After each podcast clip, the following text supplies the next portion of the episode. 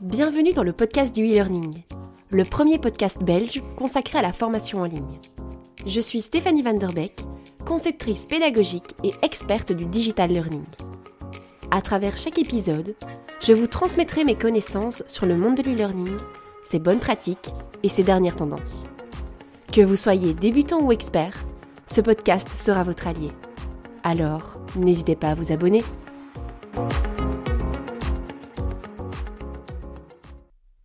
Bonjour mes e-learners, j'espère que vous allez bien. Bienvenue dans ce troisième épisode du podcast du e-learning consacré à un sujet très important, comment bien choisir votre plateforme de formation en ligne. Quels sont les différents types de plateformes LMS qui existent? Pourquoi choisir ce type de plateforme pour former vos collaborateurs en ligne? Nous verrons aussi les critères indispensables pour bien choisir votre plateforme, ainsi que la méthode pour choisir le bon LMS, celui qui correspondra à vos besoins, à vos attentes. Et ensuite, on parlera des erreurs à éviter lors du choix de votre LMS. Sachez, mes e-learners, que si vous avez des questions, des besoins, des choses que vous voulez approfondir, vous pouvez me contacter via les réseaux sociaux. Donc, vous retrouverez tous les, tous les liens en description de, ce podcast. Donc voilà, n'hésitez vraiment pas. Une question, un besoin, je suis là pour vous aider. Alors, commençons par euh, la question la plus importante. Qu'est-ce qu'une plateforme LMS Donc, une plateforme LMS, c'est l'acronyme de Learning Management System. C'est un système de gestion de la formation. C'est une plateforme qui permet de créer, de gérer, de centraliser des cours en ligne. Donc en fait, c'est une plateforme qui fonctionne un peu comme un site internet sur laquelle les apprenants, donc vos collaborateurs, se connectent avec un login et mot de passe qui leur est propre pour avoir accès aux formations auxquelles vous les avez inscrits. Ça permet de proposer à l'apprenant des formations e-learning 100% en ligne, du blended learning. Le blended learning, je vous en ai parlé dans, l'épisode précédent, donc n'hésitez pas à aller le, réécouter. Donc, c'est-à-dire un mélange de présentiel et de, de formation en ligne. Euh, vous pouvez aussi proposer à l'apprenant de suivre des, cours en présentiel aussi via, euh, via la plateforme LMS. Donc la plateforme LMS permet vraiment de centraliser vos formations. Donc un LMS, c'est un support technique qui se veut solide, fiable et évolutif.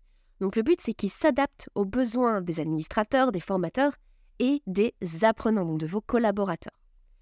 Un LMS va permettre de rassembler l'ensemble des supports pédagogiques, les évaluations et tous les outils en lien avec la gestion et l'administration des dispositifs de formation. Le LMS va permettre aussi de mettre des parcours de formation à disposition de vos collaborateurs. La plateforme va permettre de créer des modules de formation grâce à un outil auteur intégré. La plupart des LMS possèdent un outil auteur intégré. Le LMS va permettre de délivrer des statistiques permettant d'analyser l'efficacité des formations que vous avez mises en place. En plus de ça, le fait d'utiliser un LMS va permettre d'enrichir les formations avec des vidéos, des quiz, de l'interactivité, des scores, de la VR. Donc c'est pour ça qu'on recommande d'utiliser une plateforme LMS pour la mise à disposition de vos formations. En résumé, une plateforme LMS transforme l'expérience d'apprentissage traditionnelle en une expérience d'apprentissage digital dynamique. Laissez-moi maintenant vous parler des différents types de plateformes LMS qui existent. Donc ici, il y a deux solutions qui s'offrent à vous. Le mode SaaS et le mode on-premise. Le mode SaaS, c'est le mode le plus répandu. Il consiste à commercialiser une plateforme hébergée dans le cloud, sous la forme d'un abonnement. Les avantages sont multiples. Donc il n'y a pas besoin d'installation, pas besoin d'opérations techniques de votre part. Un focus sur la personnalisation et le paramétrage de base. Donc il n'y a que sur ça que vous devez vous concentrez. Et pour finir, le stockage des données se fait dans le cloud. Le deuxième mode est le mode on-premise. Donc ça signifie que la plateforme est hébergée en local sur vos serveurs. Donc ce mode est clairement le moins répandu à l'heure actuelle, car il y a beaucoup d'aspects techniques à prendre en considération. L'installation, l'hébergement, les mises à jour, la sécurisation des données, les sauvegardes, les backups, etc. Je dirais donc que opter pour un LMS SaaS est la meilleure solution, que ce soit en termes de coût, de technicité et surtout de protection des données. Par le passé, j'ai travaillé pour Dokios, qui est une plateforme LMS qui travaille en SaaS. Donc, de par mon expérience, je pense que le fait d'utiliser une plateforme SaaS, c'est vraiment un point positif. Pourquoi? Parce que ça vous enlève tous les soucis, tous les petits désagréments euh, par rapport à, l'installation de base. Il y a des choses qui peuvent ne pas fonctionner comme il faut, vous devez faire appel un informaticien, euh, vous devez trouver des solutions. Ici, avec le SaaS, l'avantage, c'est que ben, vous avez un logiciel clé en main. Vous avez simplement voilà, la plateforme qui est mise à votre disposition, vous la personnalisez. Donc, vous avez une plateforme en marque blanche, généralement, et vous la personnalisez avec vos couleurs en respectant la charte graphique de votre entreprise. Donc, je pense sincèrement que voilà, l'utilisation du SaaS est le plus avantageux. Donc maintenant qu'on a vu les deux types de LMS qui sont présents sur le marché, parlons un peu des avantages de l'utilisation d'une plateforme e-learning. Pourquoi choisir ce type de plateforme pour former vos collaborateurs en ligne? Voilà, vous avez peut-être trouvé que c'est un petit peu redondant. Donc ce sont les avantages de la plateforme qui va vous permettre de mettre à disposition vos formations pour vos collaborateurs. Donc voilà, on va vraiment cibler un outil ici. Le premier avantage est l'accessibilité de la plateforme. Déployer un LMS, c'est rendre la formation accessible à tous, sans contrainte. Donc on ne retrouve pas les contraintes des formations en présentiel comme expliqué dans l'épisode précédent, donc à savoir le déplacement, le timing, l'hébergement, etc. Ici, la seule vraie contrainte, c'est la connexion Internet qui est requise, ainsi qu'un ordinateur, un smartphone ou une tablette. Cependant, de nombreux LMS proposent une application mobile, donc ça c'est l'idéal pour suivre une formation sans connexion Internet. Il suffit pour vos collaborateurs de télécharger l'application dans le store, donc que ce soit Android ou iOS, de se connecter euh, à la plateforme et ensuite ils peuvent se former où et quand ils veulent, peu importe l'état de la connexion Internet.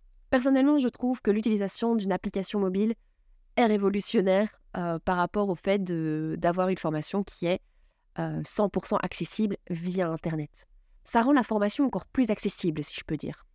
Grâce à la suppression des contraintes géographiques et temporelles de la formation présentielle, l'apprentissage se voit popularisé, démocratisé. Donc tout le monde peut avoir accès aux connaissances. Un deuxième avantage est la flexibilité. Donc les collaborateurs peuvent se former quand ils en ont envie. Ils organisent eux-mêmes leurs agendas, leurs emplois du temps.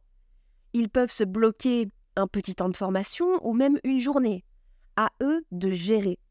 Donc le but, c'est d'optimiser leur temps d'apprentissage. La flexibilité, c'est aussi important dans une société où l'équilibre entre la vie professionnelle et la vie personnelle fait partie des grandes demandes des collaborateurs en entreprise.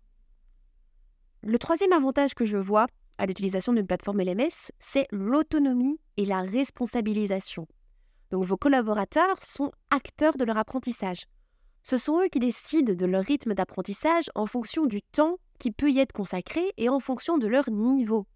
Ce sont les collaborateurs qui gèrent leur montée en compétences. De plus, rendre vos collaborateurs responsables de leur montée en compétences va être vu comme un gage de confiance et de motivation.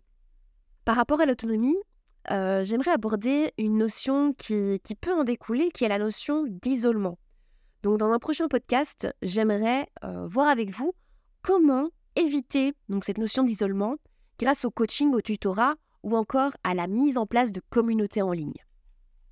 Donc voilà, ici on vient de parler des avantages principalement pour les collaborateurs. Mais il y a aussi des points positifs pour vous en tant qu'employeur ou équipe RH. Le premier avantage que je vois est l'évaluation et le suivi des collaborateurs. Vous pouvez voir l'évolution de vos collaborateurs tout au long de leur parcours de formation. Donc en fait, grâce à une plateforme LMS, les données utiles au suivi des collaborateurs remontent automatiquement, que ce soit le score obtenu pour une évaluation, le taux de complétion ou bien le type de module ou de formation qui ont été suivis. Donc en fonction de toutes les informations collectées, les formateurs pourront mettre à jour leurs cours. De plus, les rapports que vous pourrez consulter vous permettront de voir si vos KPI sont atteints pour chaque formation et pour chaque collaborateur. Ensuite, vous pourrez définir des axes d'amélioration. Le deuxième avantage pour les entreprises, c'est la réduction des coûts. Donc, comme expliqué dans l'épisode 2, la formation en ligne présente un gros avantage pour les entreprises. Donc, c'est la réduction des coûts de formation de vos collaborateurs. Donc, on oublie les dépenses de la formation en salle et on investit dans une plateforme LMS pour mutualiser les savoirs, les supports et les ressources, ainsi que pour automatiser certaines tâches administratives ou de suivi. Comme par exemple l'automatisation de l'inscription des nouveaux collaborateurs sur la plateforme.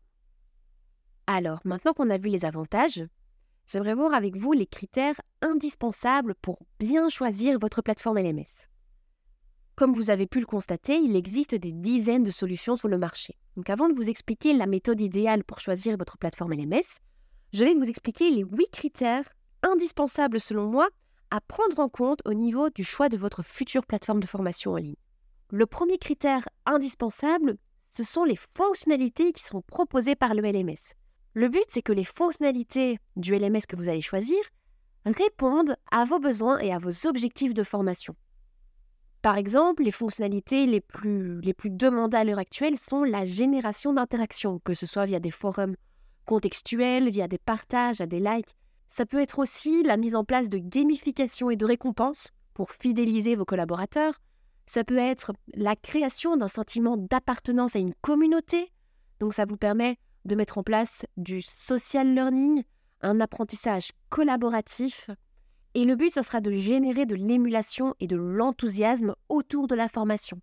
On peut aussi avoir euh, des outils qui permettent de recueillir du feedback de façon continue pour améliorer les formations dispensées et initier une démarche de co-construction de la formation avec les apprenants. Enfin voilà, il y a plein de possibilités, il y a plein de fonctionnalités proposées par les différents LMS. Donc ça, c'est un point à vraiment prendre en compte et à bien analyser euh, lors de votre recherche d'une plateforme LMS. Le deuxième critère est l'ergonomie de la plateforme et sa facilité de prise en main. Donc ici, on va opter pour euh, une plateforme qui est responsive, donc qui va s'adapter aux différents types de supports, puisque le but est que la plateforme LMS puisse être utilisée sur téléphone, sur tablette ou encore sur ordinateur. Il faut que la navigation soit intuitive, que la présentation soit claire, qu'il y ait une rapidité d'intégration de contenu aussi pour, euh, pour les formateurs. Donc voilà, il faut vraiment que euh, votre plateforme LMS soit ergonomique parce que c'est le gage d'un meilleur engagement de la part des apprenants. Si tout se passe bien, si tout est intuitif, si l'apprenant, donc le collaborateur n'a pas besoin de vous contacter mille et une fois pour vous poser des questions sur ben, j'ai pas compris ça, j'ai pas compris ça, voilà, vous allez gagner en engagement, c'est sûr et certain. Le troisième point, c'est la personnalisation de la plateforme. Alors pour moi, il y a deux types de personnalisation à prendre en compte. Donc la première, c'est la personnalisation au niveau du design, au niveau graphique. Donc ça veut dire que la plateforme que vous allez avoir, la plateforme LMS, va être en marque blanche. Et vous pourrez mettre votre logo. Vous pourrez utiliser vos couleurs. Donc vraiment respecter votre charte graphique pour que votre univers de marque ressorte de cette fameuse plateforme. Le deuxième élément, c'est la personnalisation au niveau de l'apprentissage. Donc c'est le fait de proposer à l'apprenant un parcours A ou un parcours B en fonction de qui il est, de ses besoins, de son niveau. Donc en fait, si on reprend un peu les tendances actuelles, c'est de l'adaptive learning. On va adapter l'apprentissage à l'apprenant. Et ce n'est pas l'apprenant qui s'adapte à son apprentissage. Donc là, si vous voulez en savoir plus, n'hésitez vraiment pas. Vous me contactez sur LinkedIn. Donc comme je l'ai déjà dit, vous retrouvez mes informations de contact euh, dans la description de ce podcast. Vous me contactez, on en discute. Et si besoin, je pourrais faire un nouvel épisode au sujet de l'adaptive learning et de l'intelligence artificielle. Donc revenons à nos fameux critères indispensables pour bien choisir votre plateforme LMS. Comme quatrième critère, il y a l'évolutivité de la plateforme, que ce soit par rapport à l'évolution technologique, que ce soit par rapport au développement de votre entreprise, par rapport aux évolutions des besoins de l'entreprise et de vos collaborateurs, par rapport à l'augmentation du nombre de cours et pourquoi pas en fonction de l'évolution du nombre d'utilisateurs le but est que le LMS que vous allez choisir puisse s'adapter à la croissance de votre entreprise. Donc, c'est bien de parler d'évolution technologique, mais ce qu'il y a de plus important, c'est l'évolution de votre société, de votre entreprise. Il faut que le LMS que vous allez choisir puisse s'adapter à votre croissance. Le cinquième critère est l'intégration ou l'interconnexion avec d'autres outils utilisés en entreprise. Le but va être d'éviter de multiplier les logiciels. Par exemple, pour les ressources humaines, croiser les données des collaborateurs présentes dans le SIRH avec les datas issues du LMS permet d'accélérer et de fiabiliser la gestion de la formation. Grâce à ça, on a un environnement de travail, donc un digital workplace qui facilite l'accès à la formation. Vous avez peut-être déjà entendu parler de Learning in the Flow of Work. donc d'apprentissage dans le flux de travail. Donc en fait, les collaborateurs se forment plus vite, ils bénéficient de flexibilité et de plus d'autonomie, ça engendre une augmentation de l'engagement, et de là, on arrive à une augmentation des résultats de l'entreprise. Tout ça pour former une organisation apprenante. Donc grâce à l'apprentissage, vous augmentez vos résultats. Le sixième critère, c'est le support technique et l'assistance. Pour moi, c'est un critère vraiment important dans le choix de votre plateforme LMS parce que acheter un logiciel, c'est bien. Savoir l'utiliser, être formé à l'utiliser, euh, mais aussi être aidé tout au long de votre projet, que ce soit par rapport à l'utilisation du logiciel, mais par rapport à des conseils sur la formation. C'est vraiment très important et très peu de LMS vous proposent un coaching, un suivi qui va vous aider à développer votre pôle formation en fait. Donc voilà, je pense qu'un support technique et une assistance doit être là à l'acquisition, certes, pour la formation, à l'utilisation du logiciel, etc., mais aussi tout au long de votre projet pour vous accompagner, pour vous aider à vous développer, parce que le but n'est pas simplement de vendre un produit, mais de vous aider à vous développer et à développer votre retour sur investissement. En parlant d'investissement, donc j'aimerais en arriver au septième critère qui est le déploiement et le coût de l'abonnement. Donc évidemment, c'est un élément à prendre en considération lors du choix de votre LMS. Pourquoi? Parce que ben voilà, il faut tenir compte du budget que vous aurez déterminé euh, et il va falloir définir, voilà, payer un LMS, c'est une chose, donc il y a l'abonnement annuel, certes, mais il est possible que dans un an, vous ayez besoin de développement supplémentaire. Donc ça, ce sont toutes les petites choses dont vous allez devoir tenir compte. Donc renseignez-vous auprès du commercial pour savoir, voilà, à l'heure actuelle, bah, tout me convient, mais si dans deux ans j'ai besoin de ça, à combien ça revient? Ça vous permet du coup de vous projeter, de faire des budgets, de voir si ça rentre dans votre budget, tous ces coûts, et, voilà, de voir si du coup la plateforme peut être une bonne collaboration sur le long terme. Parce que investir aujourd'hui dans une plateforme, se rendre compte dans deux ans que voilà, au niveau des prix, c'est vraiment pas un investissement, mais un coût, à ce moment-là, ben voilà, vous aurez peut-être mieux fait d'aller vers une plateforme qui peut-être a un abonnement un peu plus cher, mais sur le long terme, vous fait gagner de l'argent. Le huitième et dernier critère sont les rapports et les métriques. Donc là, j'aimerais vous parler des KPI et du ROI. Par rapport aux KPI, il est très important d'avoir une plateforme qui a un suivi de statistiques, un reporting détaillé qui puisse vous permettre de voir si vos KPI ont été respectés. En fonction du LMS, les données peuvent être plus ou moins poussées. De plus, grâce à l'utilisation de rapports détaillés, vous pourrez analyser votre retour sur investissement. Une amélioration des compétences entraîne une amélioration des résultats d'entreprise qui entraîne une amélioration du ROI. Donc ça, gardez ça bien à l'esprit. Si vous pouvez l'analyser, c'est gagné. L'avantage aussi de l'utilisation de rapports et de métriques, c'est que si vous vous rendez compte que vos KPI et votre ROI ne vont pas dans le bon sens, donc dans le sens de l'amélioration, vous pourrez définir des axes d'amélioration. Donc ça, c'est très important. Pour moi, les statistiques, les rapports, les métriques, c'est vraiment quelque chose à prendre en considération dans le choix de votre plateforme LMS. Eh bien voilà, on arrive au dernier point de, de cet épisode concernant la méthode pour choisir le bon LMS. Alors, dans un premier temps, il est très important d'identifier vos besoins, donc les besoins de votre entreprise. Quels sont les buts et les objectifs d'apprentissage que vous voulez atteindre? Qu'est-ce que la formation en ligne va apporter? Alors pour ces objectifs, il faut être smart, c'est-à-dire définir des objectifs spécifiques, mesurables, atteignables, réalistes et définis dans le temps. Donc par exemple, le but va être d'augmenter les ventes de 25% en un an ou alors augmenter le taux de rétention des talents de 5% en 6 mois. Pour atteindre ces objectifs, on va réaliser une feuille de route réaliste.